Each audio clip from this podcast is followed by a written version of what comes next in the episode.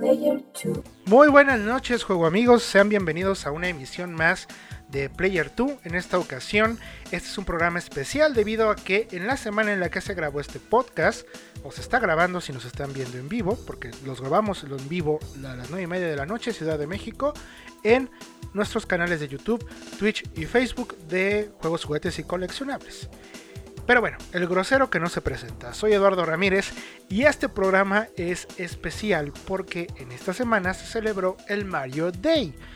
Por una cuestión de la fecha en inglés. Es una curiosidad muy peculiar que los fans en cierta parte del mundo de Mario Bros. tomaron como el día de Mario, después Nintendo lo hizo oficial. De eso vamos a platicar en secciones más adelante de este podcast. Mientras tanto, comencemos de una vez con un pequeño trago amargo, que es el siguiente tema musical. Antes de hablar de las noticias y discutirlas, vamos con esta, con esta cosa fuerte, Dios mío. A finales de los 80s y principios de los 90s, existía un programa de Mario Bros. Con actores interpretando a Mario, a Luigi y otros personajes sacados de la manga. Este es el tema de opening y el tema de ending. Por favor, o el tema de créditos. Por favor, pongan atención especialmente en el tema de los créditos. Esto debido a que quiero que imiten ese baile que indica ese tema musical. Do the Mario. Dios mío. Aguanten con esta cosa horrenda de la nostalgia del show de Super Mario Bros. Super Show. Regresamos aquí a Player 2. Hey, paisanos, it's the Super Mario Brothers Super Show. With the Mario Brothers and plumbing's a game. All the fame. If your sink is in trouble, you can call us on the double. We're faster than the others, you'll be hooked on the brothers. Uh.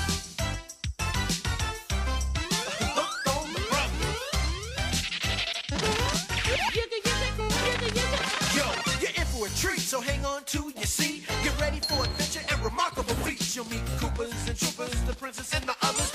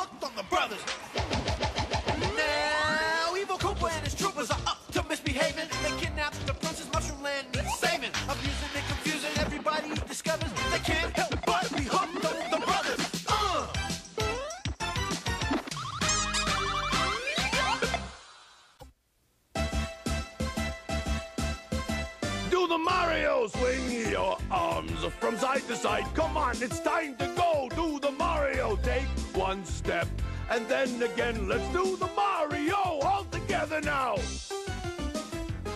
You got it. It's the Mario.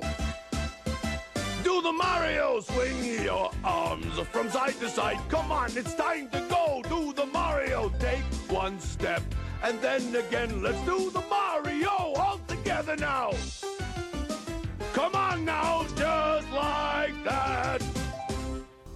Y acabamos de escuchar el intro y los créditos del programa de Super Mario Bros. Super Show, programa de televisión de los Estados Unidos que se estrenó en 1989.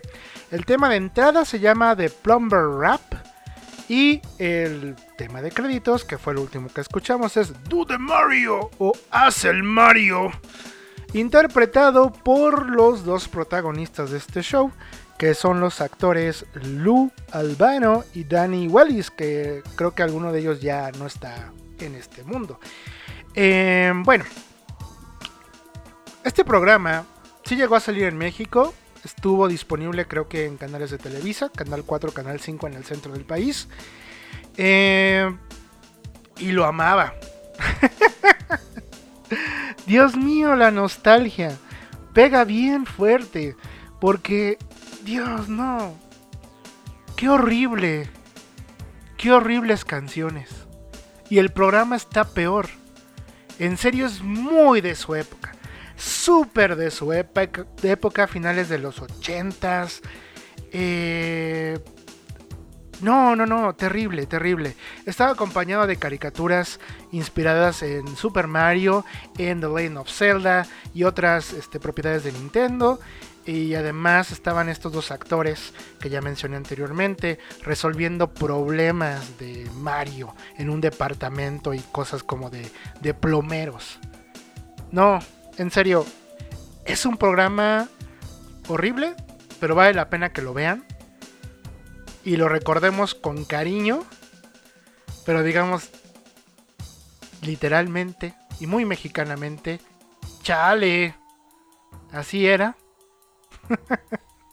en fin, yo me asusté cuando vi ya el video completo, porque aparte pues hay video, obviamente, porque era el intro de estos dos actores bailando, interpretando a Luigi y a Mario. No, no, no, no. No, no, no, no, no, no, no. Perdón, pero me pareció Así de ¡Ah! En fin. Vamos con las noticias que tampoco no todas están muy agradables que digamos. Y comenzamos con pues la noticia más grande de la semana debido a lo rimbombante que es y pues el E3 2020 está cancelado. La ESA, la Entertainment Software Association, declaró, después de una consulta una cuidadosa consulta con las compañías miembros de, las, miembros de la asociación. Repito. la Entertainment Software Association declaró, después de una cuidadosa consulta con las compañías miembros de nuestra asociación, en acuerdo a la salud y seguridad de toda nuestra industria, nuestros fans, nuestros empleados, nuestros exhibidores y nuestros socios de E3, hemos tomado la difícil decisión de cancelar el E3 2020 que estaba programado para el 9 del 9 al 11 de junio del 2020 en Los Ángeles, California. No hay E3 este año. En este mismo tenor, Ubisoft anuncia que la final de la Jones Dance Mac Challenge Latam, que se celebraría los días 20 y 21 de marzo en Sao Paulo, Brasil, se pospuso como medida de prevención ante el brote del COVID-19. Las nuevas fechas de la contienda se anunciarán a su debido tiempo. En esta participarían los representantes de Argentina, Brasil, Chile, Colombia, México y Perú para ser, después, seleccionado el campeón para participar en la contienda mundial. Lego anuncia una asociación con Nintendo, con una reimaginación de la experiencia de construcción con Legos, permitiendo una forma completamente nueva de jugar inspirada en la serie icono de los videojuegos Super Mario. Lego Super Mario contará con una figura interactiva de chan chan chan chan chan Lego Mario, que recoge monedas en niveles de juego de la vida real creado con elementos Legos. La figura produce sonidos, tiene una pantalla con indicadores en el pecho, animación en los ojos y al parecer tendrá conexión Bluetooth para un fin aún no especificado. Otras partes del set que se aprecian en el video que promociona este set son enemigos, elementos como bloques y otros. Los sets saldrán a finales de este año. Y el prototipo Nintendo PlayStation, eh, consola que salió de un acuerdo fallido entre Sony y Nintendo en 1991, ya tiene dueño. Después de haber sido ofrecido en una subasta en Estados Unidos, el nuevo dueño, Greg McElmore, lo ganó por 360 mil dólares. De esos 60 mil se van a quedar en la casa que hizo la subasta. McElmore le ganó, entre a otros coleccionistas, a Palmer Luckey, el fundador de Oculus VR. La consola es solamente una de las 200 que se, crearon en 1991. El nuevo dueño planea compartir la consola con museos y exposiciones para que el público la conozca. Ubisoft anuncia que Tom Clancy Ghost Recon Breakpoint recibirá pronto su mayor actualización. El próximo 24 de marzo, la actualización de título 2.0 presentará la Ghost Experience, un nuevo modo que permite a los jugadores experimentar Ghost Recon de tres maneras diferentes. La experiencia regular, que es la que todos probamos los primeros meses, la inmersiva, que quita el nivel de equipo y presenta un sistema de loot o de botín más realista así como una variedad de nuevas características para elevar la inmersión, como mm, manejo de estamina, pérdida de municiones a la hora de recargar, regeneración de salud, riesgos de lesiones y más. La tercera opción de experiencia para Ghost Recon Breakpoint es una personalizada en la cual vas a poder balancear los elementos de la experiencia regular y de la experiencia inmersiva. Además, todos aquellos que sean poseedores del pase de temporada recibirán un capítulo nuevo dentro de la historia de Ghost Recon Breakpoint. Un juego que Ubisoft considera pues un fracaso del año pasado y que han prometido a sus usuarios una renovación total y este es el primer paso. Y pasamos a otra canción más. En esta ocasión nos toca escuchar eh, más del colectivo Overclock Remix o OZ Remix. Y se trata de un álbum que conformaron los artistas que forman parte de este colectivo llamado Portrait of a Plumber o Retrato de un plomero, que toma de base los temas de Super Mario 64 y los transforma en música nueva. Algunos nada más tomando algunos beats y otras pues simplemente reimaginando los sonidos. Vamos a escuchar de este álbum Somebody Set Up Us the Bomb Up y regresamos aquí a Player 2.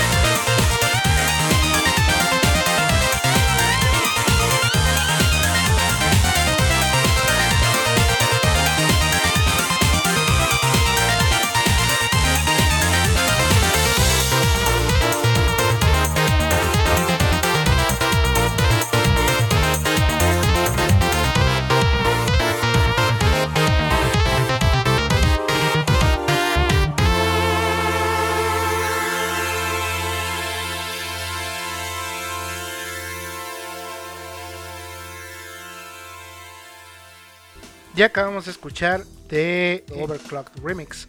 OC Remix, búscalos en internet, son bastante buenos. Ya no tienen tanta actividad como en los últimos años, debido a que obviamente la plataforma web ya no les da tanta visión como otras, como Bandcamp, como YouTube, e incluso sistemas de podcast, ¿no? incluso Spotify. Ya no, ya, ya la, la, plataforma web ya es muy limitante. Entonces ya no sacan tanta producción como antes. Pero todavía es muy interesante para encontrar música inspirada en nuestros soundtracks favoritos de videojuegos. En esta ocasión escuchamos Somebody Set Up Us the Bump Up de eh, Portrait of a Plumber, inspirados en los temas de Super Mario 64. Eh, muy buen, un muy buen álbum, de hecho es un álbum bastante complejo porque además de tener, me parece que unos 15 tracks, tiene un trabajo de arte que hicieron pues todo este colectivo junto con amigos artistas del colectivo increíble, o sea, realmente son fanarts muy muy muy padres. Vayan a ocremix.com o ocremix, búsquenlo ahí, den el googlazo y encontrarán este colectivo bastante interesante de música. Continuamos con las noticias.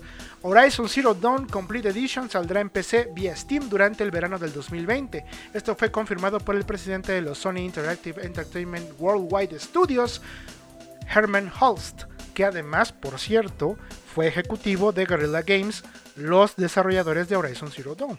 Hmm. Esto en una entrevista para el PlayStation Blog.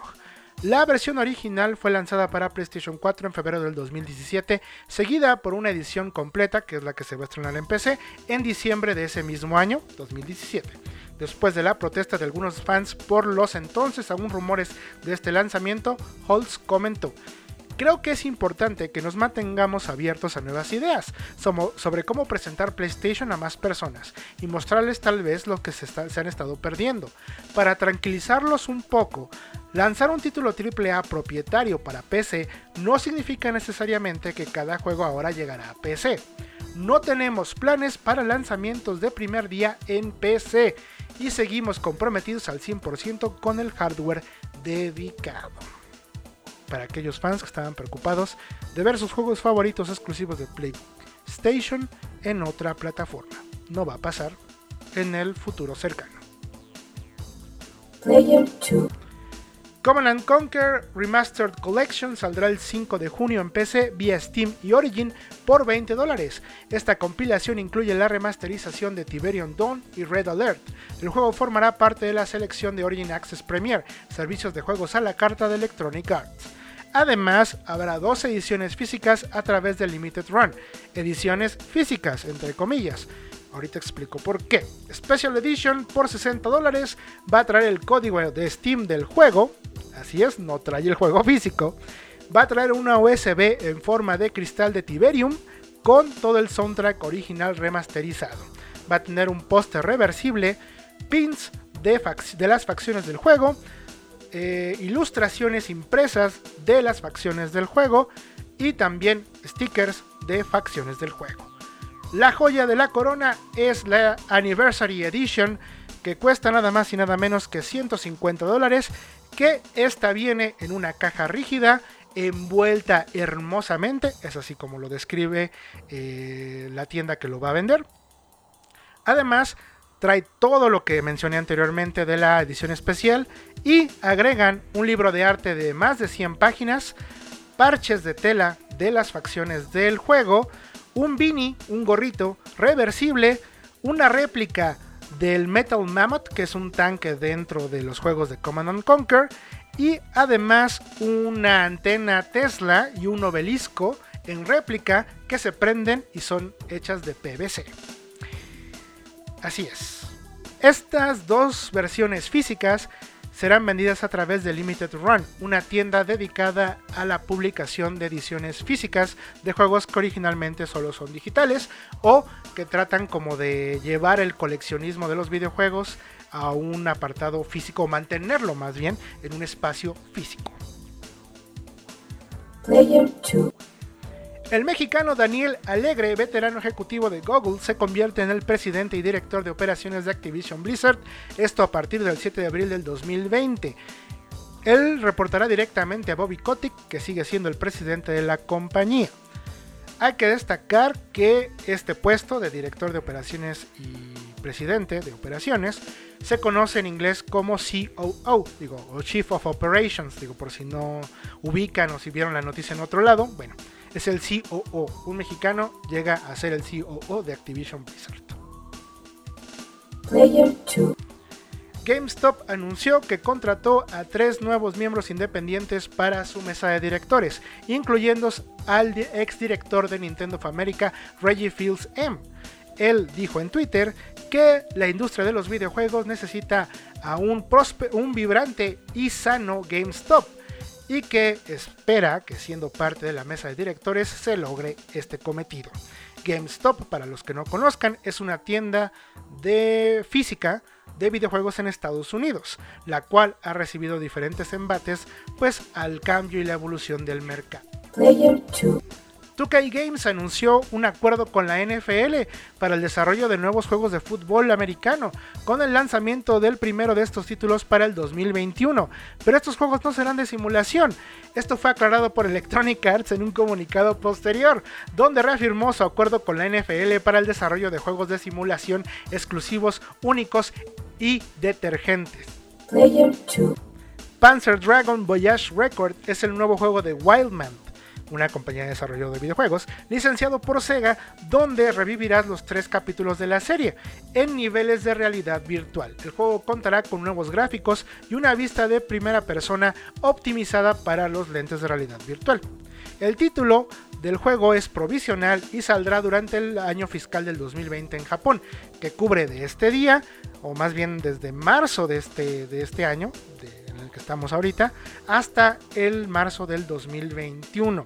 Cabe destacar que todavía no se han mencionado en qué plataformas de realidad virtual va a estar disponible Panzer Dragon Voyage Record. Y no tiene nada que ver con el remake de- del Panzer Dragon original, que aún sigue planeado para finales de este año o para algún punto de este año. Player 2. Y por último, en su Twitter, Neil Druckmann, director de The Last of Us y quien supervisará el proyecto de la serie en HBO, informó que el músico argentino Gustavo Santaolalla se unirá al equipo de producción en cuanto termine su trabajo en The Last of Us Part 2. Player 2. Y bueno, antes de pasar a la editorial y seguir con estos chismes de 2K, la cancelación del E3 2020 y más, vamos a escuchar del hermoso e increíble Mario and Zelda Big Band Live, Go Go Mario. Y regresamos aquí a Player 2.「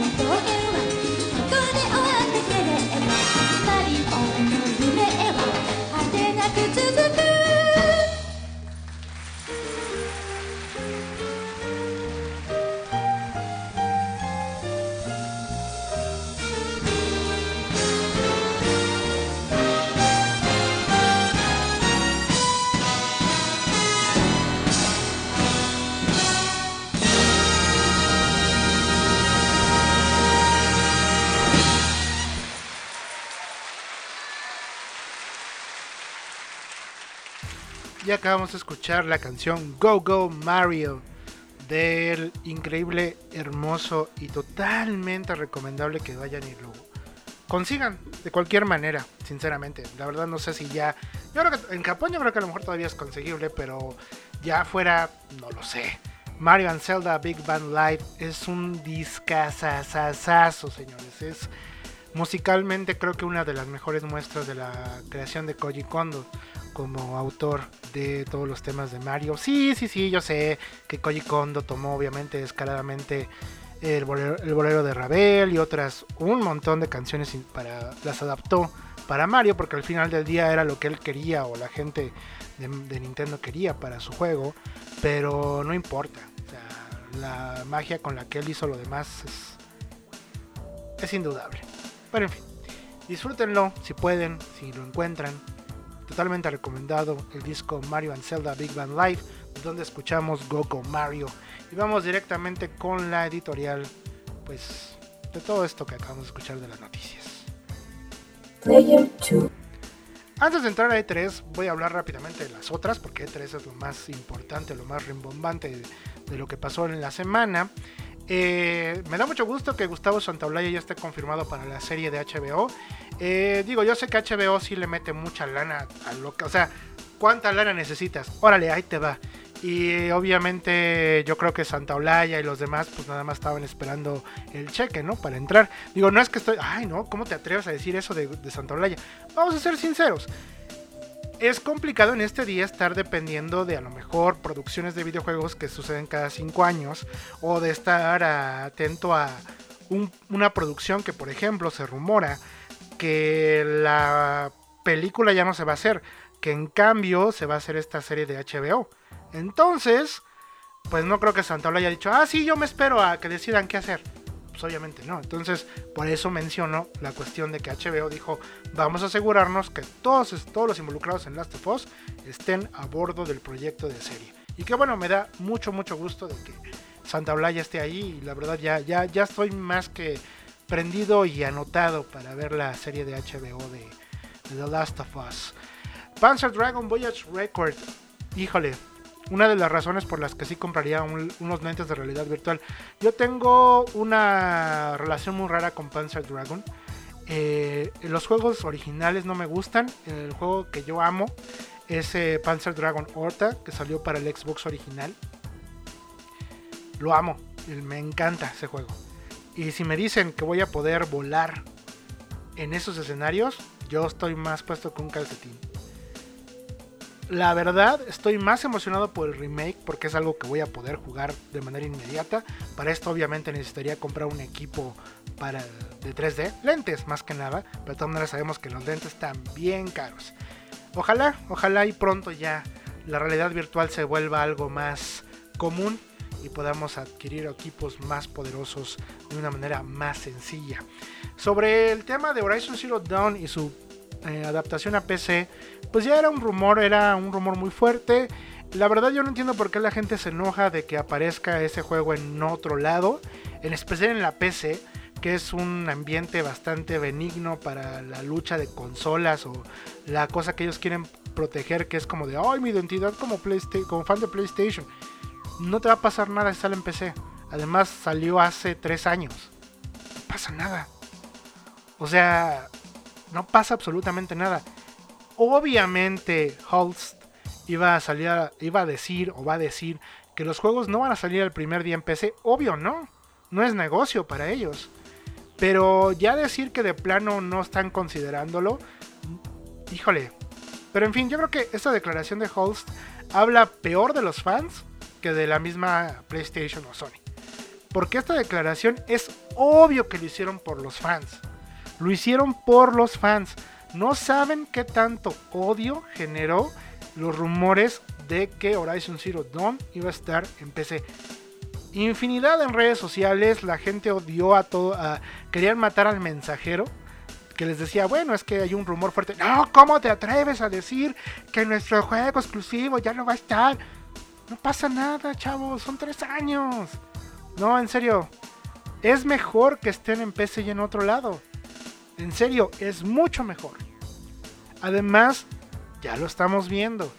el futuro, no inmediato, no de aquí a seis meses, no de aquí a esta generación que va a salir con Series X y PlayStation 5, pero el futuro va a ser el streaming, de alguna manera u otra, o los juegos a la carta, como Origin, como este mm, Uplay, como Google Stadia, como el verdaderamente exitoso y que yo siempre recomiendo Xbox Live Game Pass, digo Xbox Game Pass. Xbox, cambia tus nombres. Que no sabes que, que los viejitos nos, tra- nos, tra- nos trabamos con los nombres. Ya cámbiale, hijo. Sí, ya pon algo más sencillo.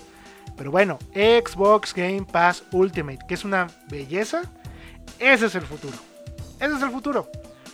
Juego, una, una plataforma de juegos que puedes descargar gratis y la posibilidad de jugar juegos que tú compres aparte que no estén en la librería. Que eso lo va a hacer Xbox a través de Project X Cloud, que te va a permitir jugarlo donde quieras. Ese es el futuro. Entonces realmente ya fans de todas las franquicias y consolas, ya es momento de madurar un poquito y decir, no importa en dónde esté el juego, lo voy a jugar. Además sigue siendo producción de Sony, sigue dándole lana a Sony. Y definitivamente el siguiente God of War no va a salir en PC inmediatamente. A lo mejor sí va a salir, pero va a tardar 3 años o 2 años, ¿no? En el caso de Dead Stranding, que es un juego sumamente eh, con fuerte inversión de Sony, ya en un par de meses lo vamos a tener en PC. Y no le veo yo gran problema, ¿no? Pero en fin, ahí están los fans un poco tóxicos que se pusieron locos y por eso salió eh, obviamente el presidente de los Worldwide Studios a decirle, no chavos, tranquilos, los Worldwide, Worldwide Studios, oh yeah. Lego anuncia el Lego Mario, está hermoso. Yo no soy fan de Lego, bueno, no es que odie Lego, me gustan los Legos, me gusta ver cómo arman las, la gente sus Legos. Cuando tengo un set o me lo compro, lo armo sin problemas.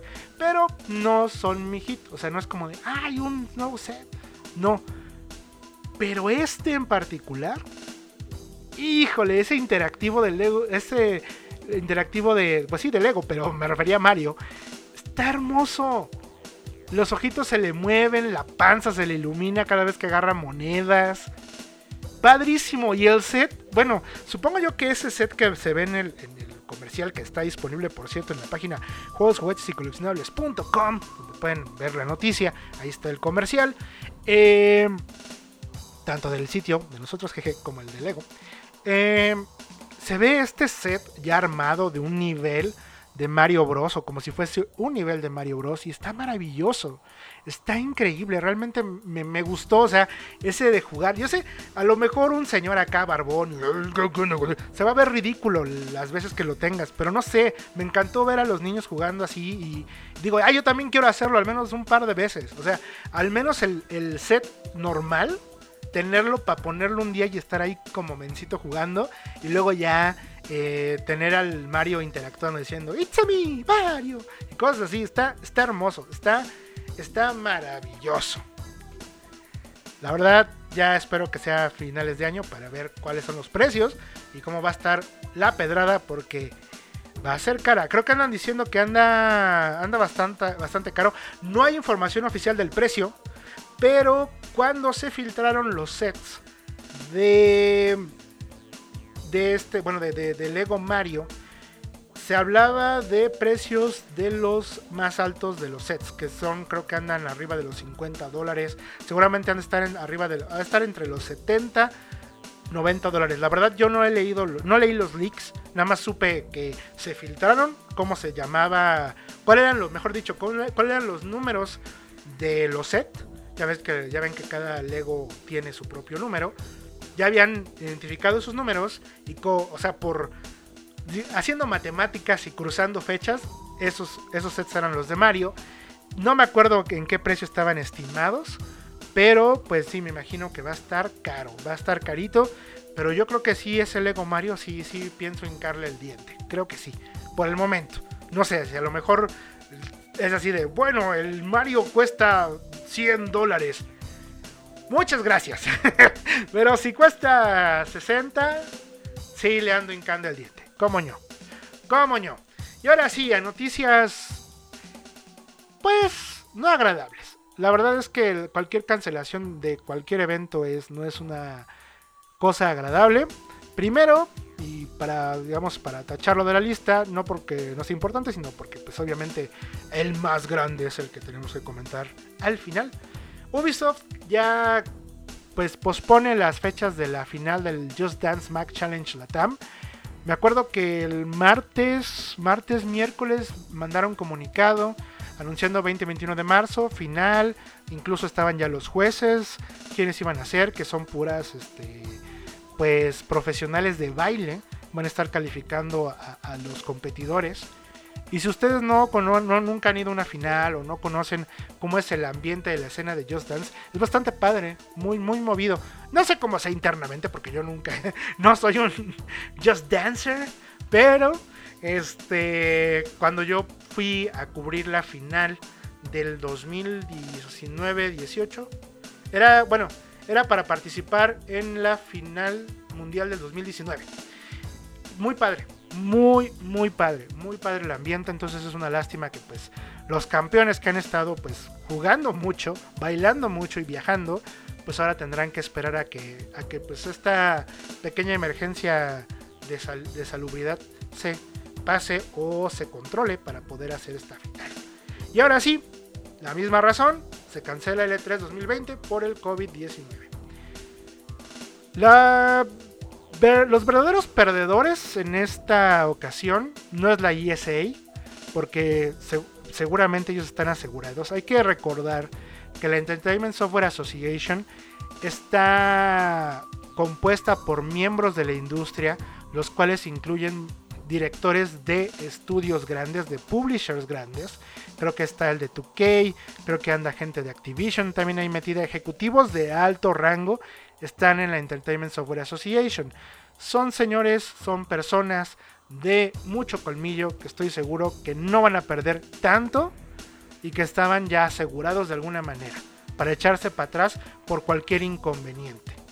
Más presiento yo, bien, o sea, esto ya lo debieron haber consultado desde principios de año del COVID-19 y en especial cuando llegó a Los Ángeles la, epidemia, ¿no?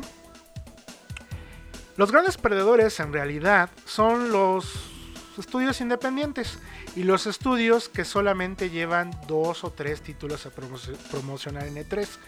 Recuerden, E E3 2020 no es para nosotros. Dígase, ustedes público y prensa. Bueno, yo prensa, entre comillas, ¿no? No es para nosotros. El E E3 2020 fue pensado originalmente para mostrarle a las tiendas físicas qué juegos iban a vender en qué, temporada, en qué temporada para que ellos hicieran su apartado o negocios de, oye, yo soy Game Planet México. Ah, oye, hola, ¿cómo estás Game Planet? Bueno, mira, me interesa tu Nier Automata, Square Enix. ¿Qué te parece si me dejas usar esta y esto promo y te compro tantas unidades y me das control de esto? Va, órale. Y llega Gamers y les dice, oye, pero yo te ofrezco más lana si tú me das eh, además la venta exclusiva del skin de 9S. Ah, va. Para eso era el E3 o para eso es el E3 2020 principalmente. Ese es su primer objetivo. Ya después, por el interés de la gente y los cambios que ha- han ocurrido en la industria del entretenimiento en general, pues el público despertó cierto interés y viendo la ISA y el este que podía sacarle provecho, literalmente, pues dijo, vénganse para acá, compren su boleto carísimo, pero pueden entrar sin ningún problema a ver todo lo que ven la gente que les va a vender videojuegos en los siguientes seis meses o un año, o dos años. Para eso es el E E3 2020. Pero ustedes dirán, no es cierto, pues para el público porque nos estiman.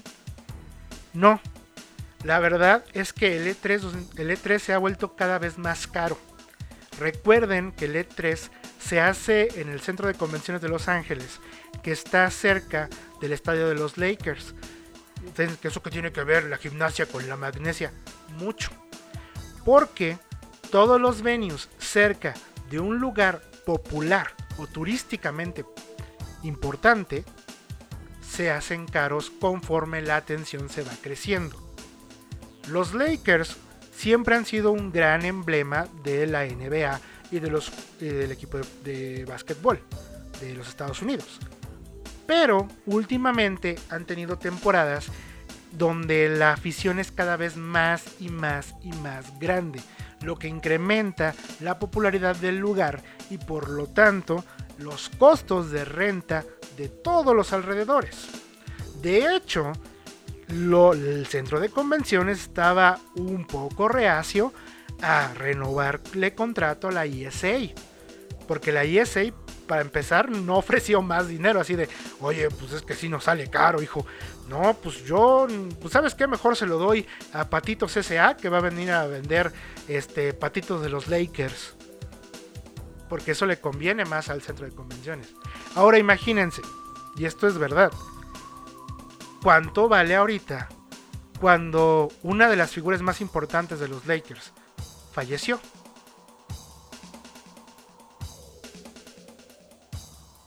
¿Qué va a pasar? Tienes toda la atención en ese lugar.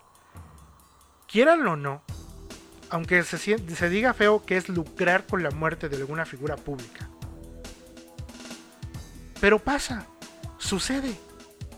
Y en este caso, ¿cuánta gente no va a ir a comprarse el jersey? Montón. Van a estar ahí alrededor.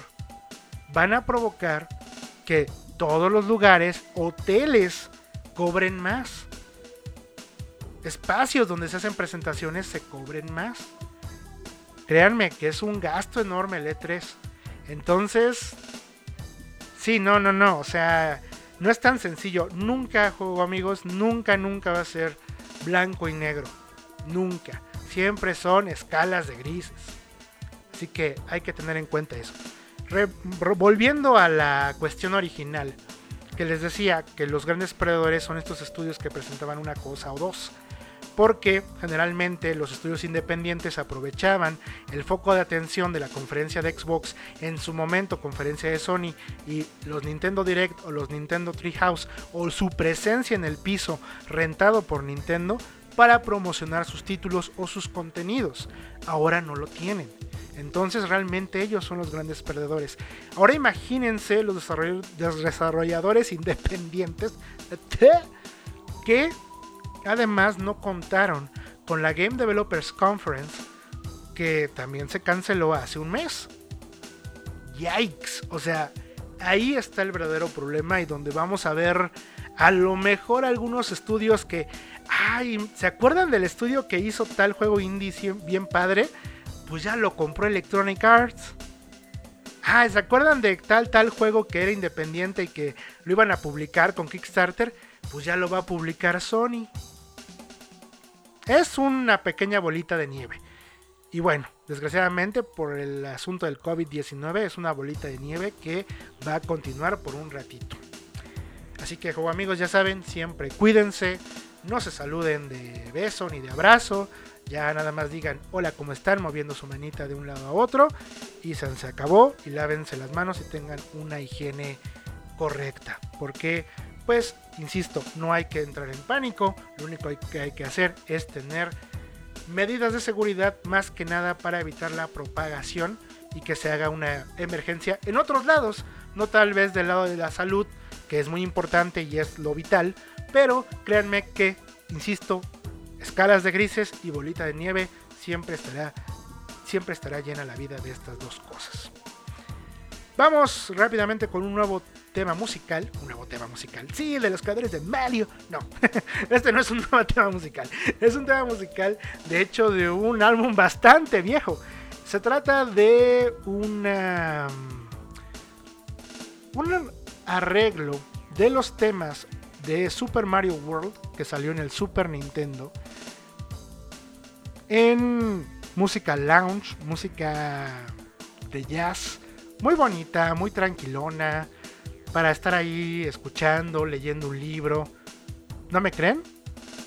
Bueno, este, este siguiente tema podría no ser tan tranquilo, pero sirve, sirve, está en el, está en el rango. Y créanme, los demás temas sí son bastante, bastante lounge, bastante relax. Muy buen, muy buen álbum, Super Mario World Arrange. También este, pues ahí involucrado Koji Kondo y todo su equipo. Así que vamos a escuchar eh, Gogo Raccoon Mario. Sí, hace la canción anterior se llamaba Gogo Mario.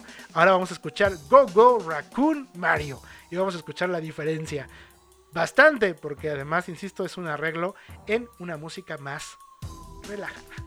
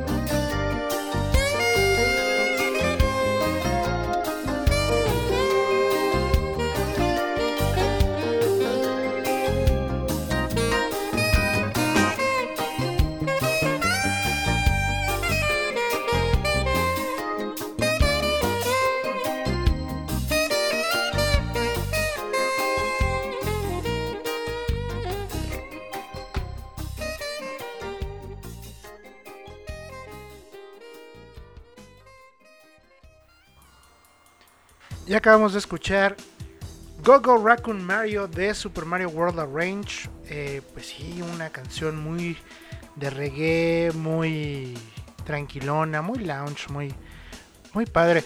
Este, este álbum está, está muy bueno también. Eh, los arreglos, a mí en lo personal, el ritmo no me gusta tanto. Pero definitivamente musicalmente sí vale mucho la pena. En especial si gustan de estos géneros más tranquilos. Más para estar acá en onda, chavos. Y bueno, vamos a pasar rápidamente eh, al, a los temas de la semana, al tema principal que es el Mario Day. Pero antes quiero hacer una pequeña reseña. Player 2. Eh, Warzone, este nuevo, esta nueva plataforma de Call of Duty que se agrega como modo de juego masivo multijugador para Modern Warfare, en el cual eh, vas a poder jugar el clásico Battle Royale que ya todos conocemos con Fortnite, PUBG, Free Fire y demás, y además un nuevo modo llamado Plunder. ¿Cuáles son las características de General Warzone? Es que te va a permitir jugar hasta, o más bien con 150 jugadores más.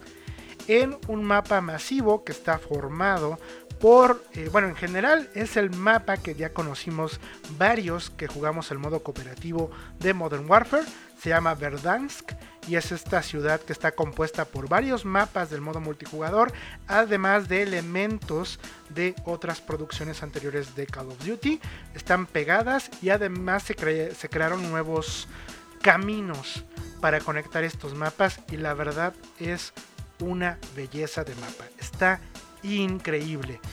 La estructura, las cosas que puedes encontrar, hacer, esconderte, hacer emboscadas, los recorridos, no, es una cosa bien, bien hecha ese mapa de Verdansk.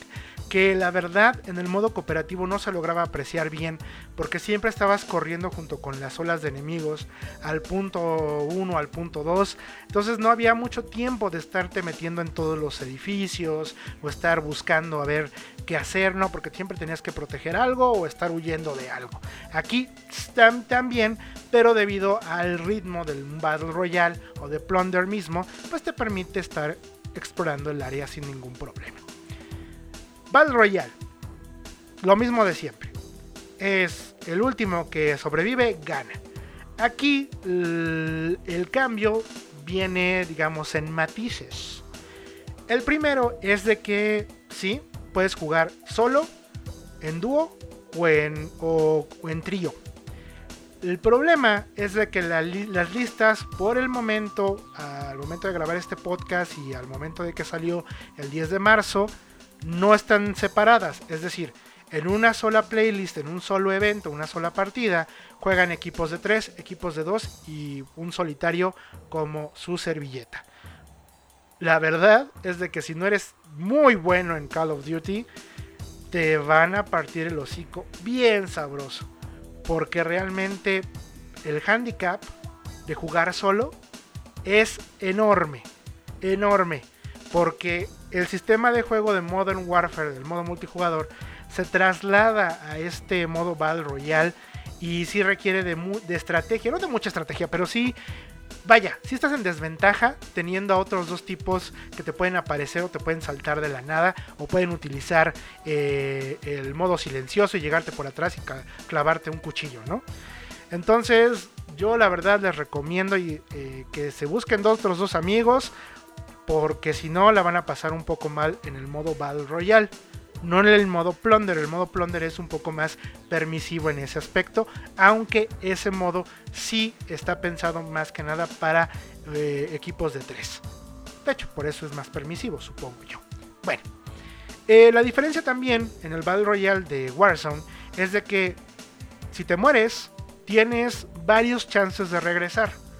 El más, eh, el más evidente es de que puedes comprar con dinero que vas jugando, que vas ganando dentro del juego, eh, ya sea eliminando enemigos o sacándolo de cajas de loot, puedes comprar un auto revive que básicamente cuando te bajan te arrastras a una esquinita donde ya no te puedan disparar, te inyectas y se acabó ya. Estás de nuevo listo para correr a esconderte.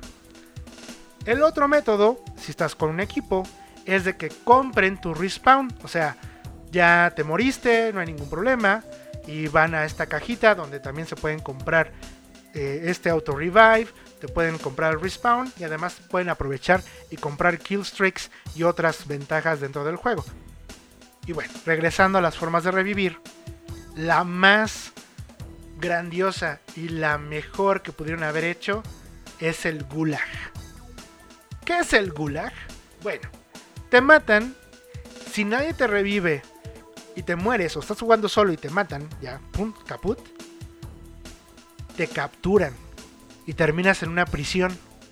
Entonces tienes que enfrentar contra otro jugador que también se murió, también cayó, como quieran verlo, en una batalla de uno contra uno, con una escopeta, con una pistola a puño limpio, y el que gana, revive. El que pierde, bye bye, juega otra vez. ¡Bam! Está padrísimo, está increíble. Eso del Gulag es una maravilla. Da mucho coraje perder, pero es una maravilla. La verdad, qué buen, qué bien pensado. Además están estas misiones porque tienes cosas que hacer en lo que te vas ocultando, en lo que vas haciendo loot. La verdad es que el ritmo de las partidas de Battle Royale son extremadamente dinámicas. Muy muy bien hecho por Call of Duty, por Warzone. Plunder es un juego más permisivo porque aquí el equipo que gana es el que junta más dinero y como les digo, pues cómo se junta dinero, matando enemigos, eh, looteando, etcétera, etcétera, cumpliendo contratos. Entonces, pues es jugar más libremente, porque además no hay, no hay penalización por morir. Bueno, si hay una penalización, que es el dinero. Cada vez que te matan, pierdes una cantidad grande del dinero que en teoría te va poniendo en el ranking general de equipos. Por lo tanto, si mueres muchas veces, pues no vas a ganar. De ahí que es muy probable que el juego sea casi imposible ganarlo siendo un solo jugador. Puede que, o sea, si te la pasas campeando y matando enemigos y moviéndote al siguiente punto de campeo, o sea, si ya te memorizaste los puntos de campeo y tienes la suerte de que no esté nadie ahí antes que tú, puede ser que llegues a ganar mucho dinero campeando y ganando dinero por, por eliminaciones. Aún así es muy complicado porque si te mueres, no hay problema, regresas al campo de batalla, pero pues perdiste una gran cantidad de dinero y recuperarla pues va a ser difícil por lo mismo que estás en desventaja porque no tienes un equipo. Entonces Plunder sí definitivamente está pensado para jugarse de tres personas. De ahí en fuera, y espero que se incluyan playlists para gente y lobos solitarios como yo, creo que el modo de juego es estupendo. Esta nueva plataforma es excelente Bájenla si tienen un Play 4, si tienen un Xbox One, si tienen una PC que corra Modern Warfare, pueden correr Warzone de totalmente gratis. Y además en PlayStation 4 es completamente gratis porque no requiere de PlayStation Plus, es decir, el servicio de para jugar en línea de PlayStation no lo requiere, ese es completamente gratis. Ahora van a decir, ¿y Activision cómo gana lana? Con el Battle Pass y con la venta de, de skins, de básicamente atuendos para tus personajes y operadores, que ya estaban en Modern Warfare. Aquí hay una cosa que puedo tomar como protesta. Definitivamente si tú nunca has jugado Modern Warfare, no vas a poder sacar provecho de, de, los, de algunos de los perks que están cerrados por avance en el juego natural. O sea, por ejemplo, yo llevo jugando, se supone que aproximadamente unas eh, no sé, 70 horas o algo así, 60 horas en el juego. Entonces, pues ya tengo un montón de skins, ya tengo un montón de, de lentes para las armas y demás. Que a lo mejor sí me dan cierta ventaja sobre alguien que no los tiene. Siempre y cuando yo vaya y compre este, esta opción de utilizar mis propias armas dentro del, del Battle Royale que tienes que ir a una cajita, juntar la lana, llamar al, al dron, llamar atención hacia ti, agarrar, el, agarrar estas armas tuyas y pues sobrevivir porque si te matan pues las pierdes, obviamente. Aunque regreses después del gulag, las pierdes y las tienes que volver a conseguir. Entonces realmente es una ventaja medianona, así. La ventaja real puede ser los... ¿Cómo se llaman? La- las... ¿Cómo le dicen en español?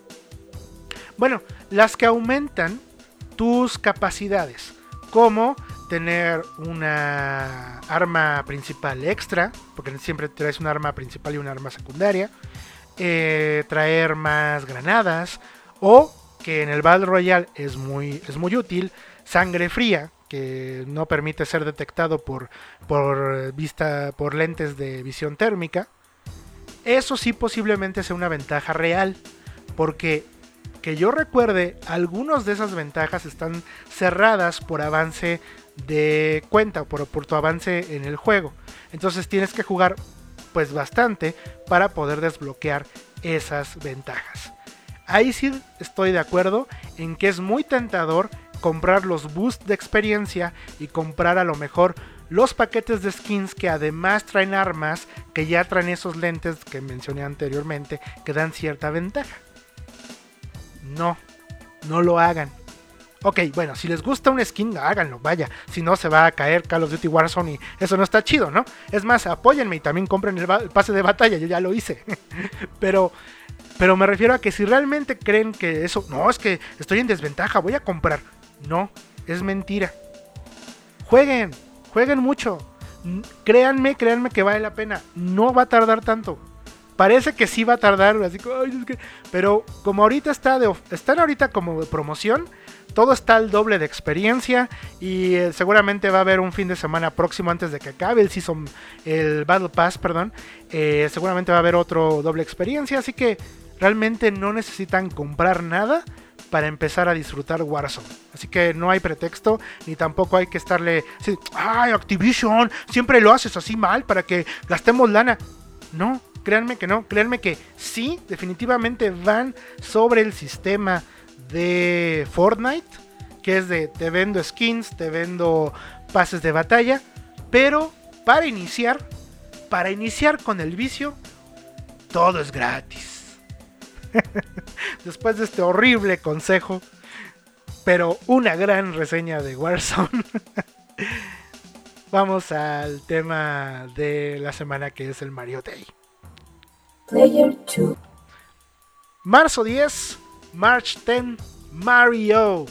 Así es, es un juego de palabras, es un juego con la palabra marzo, específicamente March en inglés, y el número 10, que si ustedes pues juntan las primeras letras de March, Mar, que es generalmente como ellos hacen esta eh, abreviación del mes marzo en algunos sistemas, incluso de, puede ser de, de calendarios, de relojes, etcétera, utilizan siempre la terminación mar, más bien el, el conjunto de letras mar para definir marzo, y, las let- y el número 10 se forma la palabra Mario. Hagan la prueba, abran un eh, editor de texto y escriban Mario, así como suena, pero Mar y un 10 seguido, y van a ver la magia aparecer ante sus ojos.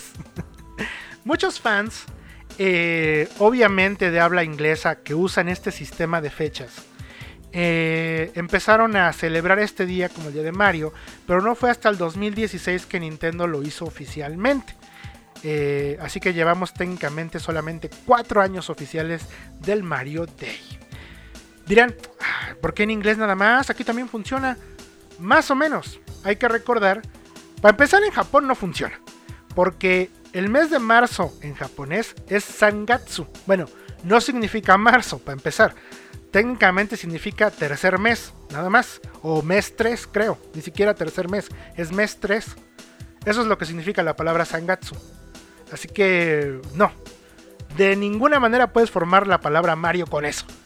Además, hay que destacar que en Japón la fecha es año, mes y día. A lo mejor ahí sí podría coincidir, pero pues obviamente es el año de 2020, Sangatsu 10. No queda, no queda. En español, o más bien en México, que es el país donde estamos grabando este podcast, eh, pues es día, mes y año, ¿no? Es el Iomar. El Iomar Day, sí. No, es para los que hablan inglés. Lo siento. Siento romperles la burbuja de que esta es de esas fiestas que no son nacionales y que hemos aprendido del imperialismo. ¿Y qué? ¿Qué estaba diciendo? Ah, bueno, sí, que, que- está muy chido. En fin. No, pues obviamente nada más sirve en inglés. Digo, para aquellos que quieren hacer como la matemagia, no. Las fechas se cambian de lugar a lugar, en países o, en- más que nada en idiomas. Se manejan muy diferentes y pues esta, que es el Mario Day, pues nada más funciona en inglés. Sí, lo sé, soy el, soy el, el ave de mal agüero de las fechas festivas. Pero bueno, para regresar con el buen humor, eh, tenemos que pues Nintendo eh, acuñe esta fecha en 2016 haciendo un video llamado Celebrate 10 Mario Day en su canal de YouTube. Luego en 2017 lanzó eh, filtros especiales para Facebook y Messenger para tomarse selfies con temas de Mario. En 2018 hizo una alianza con Google para que en Google Maps pudieras viajar con tuberías a través de diferentes este, partes del mundo y además era pues creo que un mapa muy al estilo de Mario, ¿no? De, Super Mario clásico. Y además podías encontrar el, este, el, el botón, el botón. Pues sí, era un botón, pero me refiero al bloque de interrogación para poder activarlo y hacer más cosas en Google Maps. En 2019 se dio, regalaron monedas de oro eh, Nintendo, Gold, no monedas de oro, puntos de oro, que creo que sí se llaman monedas de oro. Bueno, en fin, puntos de oro en su tienda, que son, que luego lo puedes cambiar por dinero real para comprar algunos juegos dentro de la eShop. Pero bueno, solamente regalaron gold points para todos aquellos que este, tenían ya en su poder Super Mario Odyssey, New Super Mario Bros. U Deluxe, Mario Kart 8 Deluxe, Super Mario Party y Mario Tennis Aces, títulos del Nintendo Switch. Y en este 2020, bueno, pues ya lo dijimos, se anunció la alianza con Lego y pues fue dos días después que ya se hizo oficial y se lanzó el comercial y la figura increíble que en serio, insisto, está bien padre, está bien bonito ese Mario de Mario Lego. Rápidamente, ¿cómo surge Mario? ¿De dónde surge Mario? Bueno, el primer juego donde sale Mario es eh, Donkey Kong, que es un juego de Arcadia que hizo Nintendo. Ahí se llamaba Jumpman. Sin embargo, durante la promoción, el desarrollo, desarrollo de Donkey Kong, em, en las oficinas de Nintendo Norteamérica, tenían problemas de renta, muchachos. Porque sí, Nintendo pues empezó de abajo con los videojuegos y pues iniciaron una oficina en Estados Unidos y tenían problemas de renta. Su arrendatario era el señor Mario Arnold Segale. Sí, era Mario Arnold Segale. Y pues se hizo muy famoso el señor cuando fue a gritarle al entonces presidente de Nintendo of America, Minoru Arakawa, eh, que pues qué onda con la renta, hijos de la oficina, ¿qué pasó? ¿Dónde está la lana? Y pues se hizo muy famoso el así esta persona y empezaron a llamarle por alguna razón internamente a Jumpman Mario.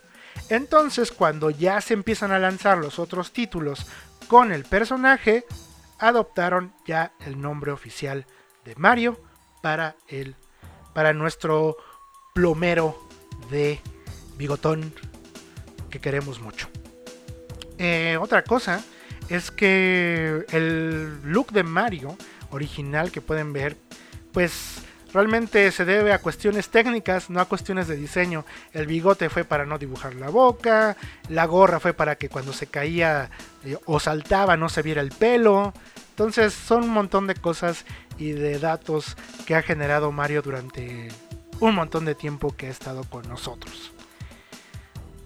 ¿Cómo llegó a su vida Mario Bros? ¿Cómo llegó a su vida Mario Bros? Cuéntenme, en serio, cuéntenme en los comentarios, en, el correo electrónico, ya saben, contacto arroba jjic.com.mx. Háganlo, háganlo y cuéntenme cómo llegó Mario a sus vidas. En mi caso, llegó a través del juego de Atari 2600 Mario Bros. Sí, ese Mario Bros es una adaptación del juego de Arcadias que también existe, que de hecho muchos de ustedes seguramente jugaron. Bueno, quién sabe, porque si están muy jóvenes nunca lo han visto en su vida, prob- probablemente. Pero si ustedes tuvieron en Game Boy Advance y un Super Mario Advance cualquiera, seguramente tienen ahí un Mario Bros. Ese Mario Bros de las tuberías que van saliendo las tortuguitas y tienes que pegarles y luego pisarlas o patearlas, ese es el Mario Bros que yo conocí primero. Me encantó. Creo que junto con ay, ¿cómo se llama este juego de tanques de Atari 2600 Battlegrounds? Bueno, dejémoslo así. Eh, era mi mis juegos favoritos. Bueno, y soccer también, que eran unos cuadros ahí, rectángulos, disque pateando un balón, que era un rectángulo, era otro, era otro cuadrado. Pero bueno, esos eran mis tres juegos favoritos del Atari. O sea, era así como de, wow, estoy jugando con una personita que salta y, y pisa tortuguitas, jaja, qué, qué, qué gracioso, ¿no? Era maravilloso. Luego vino, obviamente, eh, tuve un Family. Y sí, un Family, no estoy hablando de Nintendo, estoy hablando de un Family. Y no porque, ay, se compró el japonés. No, pues ya saben de qué Family estoy hablando. De los que llegaron aquí a México. Yo estoy seguro que en algún momento vi o tuve un Famicom, pero eso es otra historia que la platicaremos en algún otro momento. Sin embargo, ahorita, bueno, tuve un Family y obviamente venía incluido Super Mario Bros. Super Mario, sí, Super Mario Bros. Y pues, maravilla. Me enamoré del personaje, me enamoré del juego. Soy muy fan, muy, muy, muy fan de todos los juegos de Mario.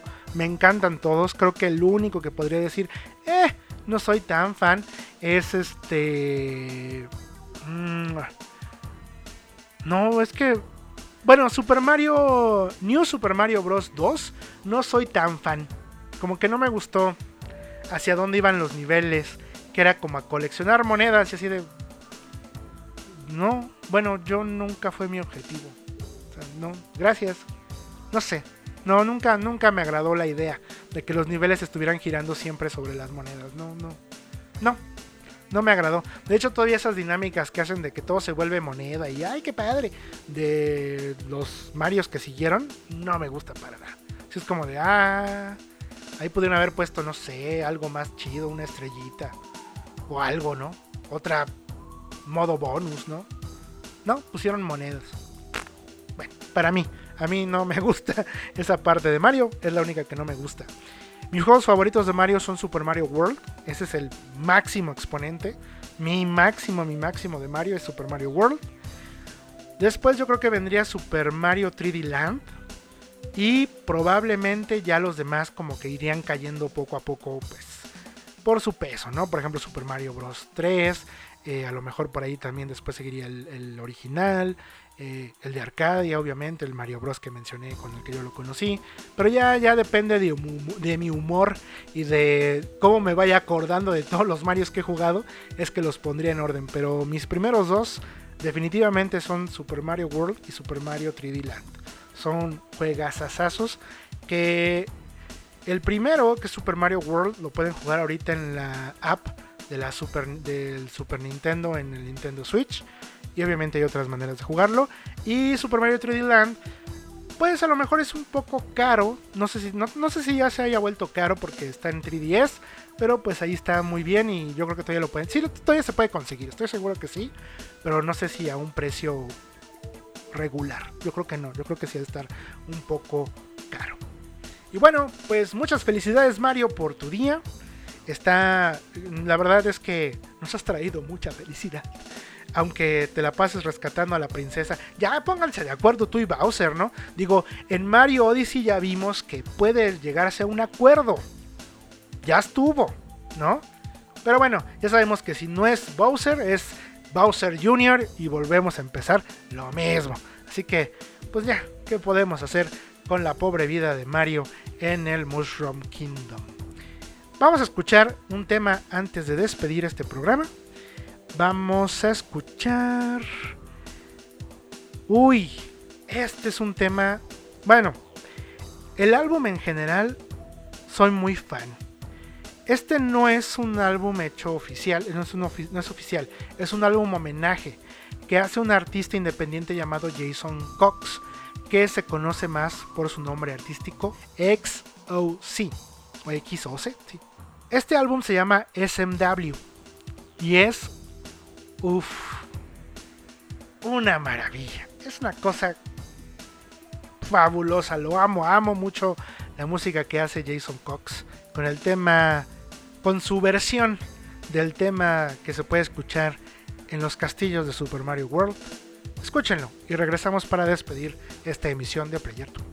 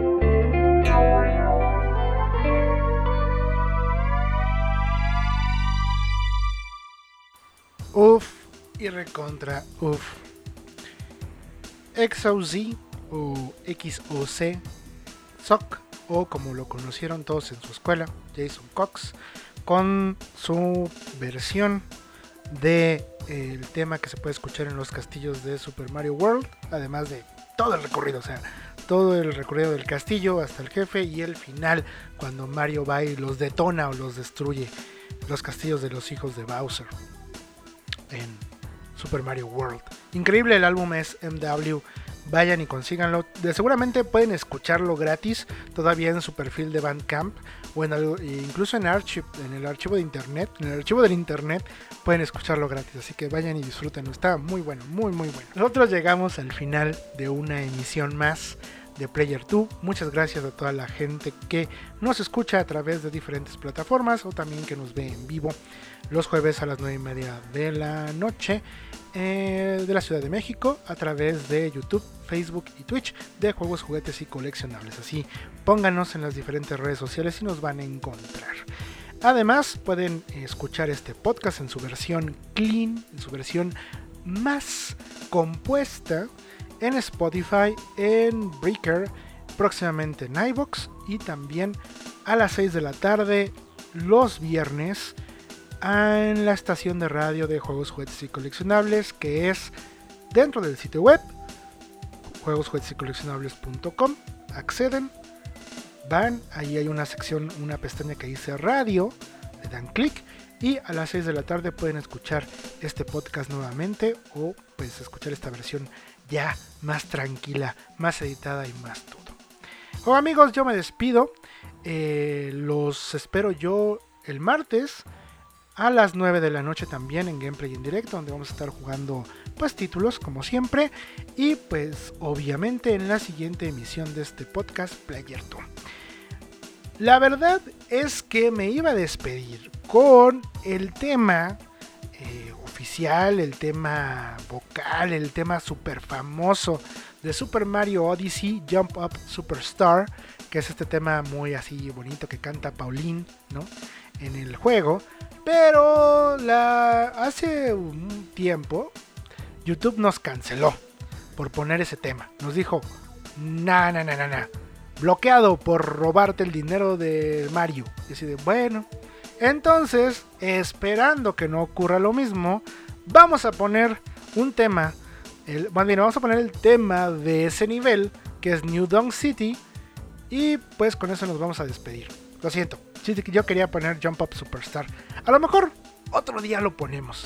Nada más para tentar al señor YouTube. Eh. No, pero ahorita ya estamos en más plataformas y a lo mejor también se enojan.